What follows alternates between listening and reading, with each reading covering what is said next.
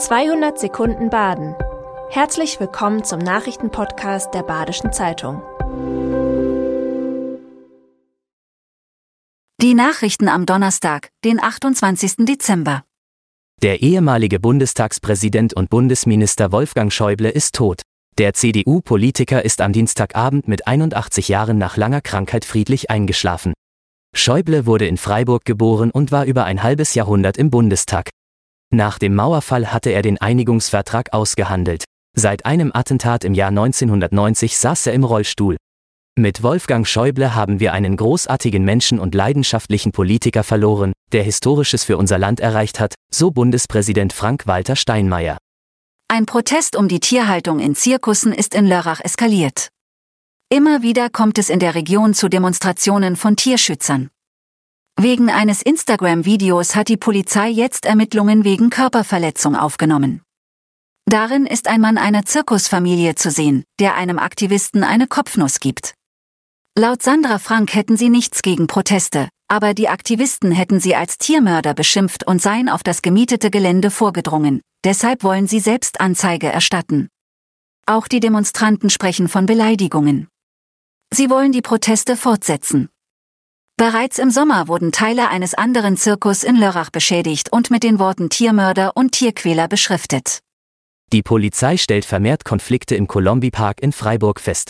Dort entsteht zurzeit ein Aufenthaltsort für Drogensüchtige. Anwohner berichten immer wieder von lautstarken Streitereien.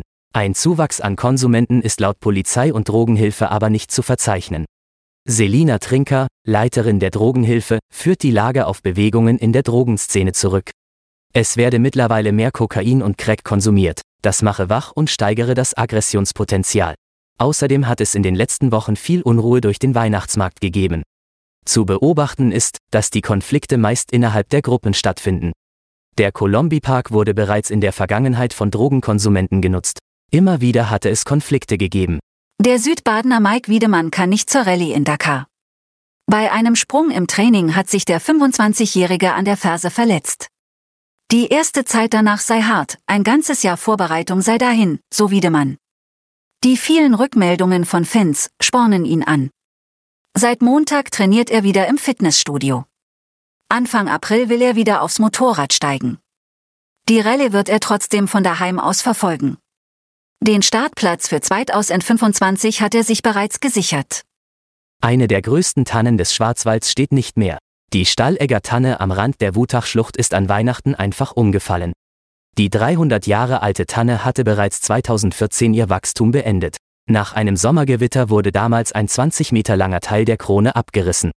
Auch der Tannenborkenkäfer hat wohl zum Tod des Baumes beigetragen. Die als Naturdenkmal geschützte und 52 Meter hohe Tanne hat bis zum Schluss als Baumhabitat für Spechte und andere Kleinlebewesen gedient. Das war 200 Sekunden Baden. Immer montags bis freitags ab 6.30 Uhr. Aktuelle Nachrichten rund um die Uhr gibt's auf der Website der Badischen Zeitung badische-zeitung.de.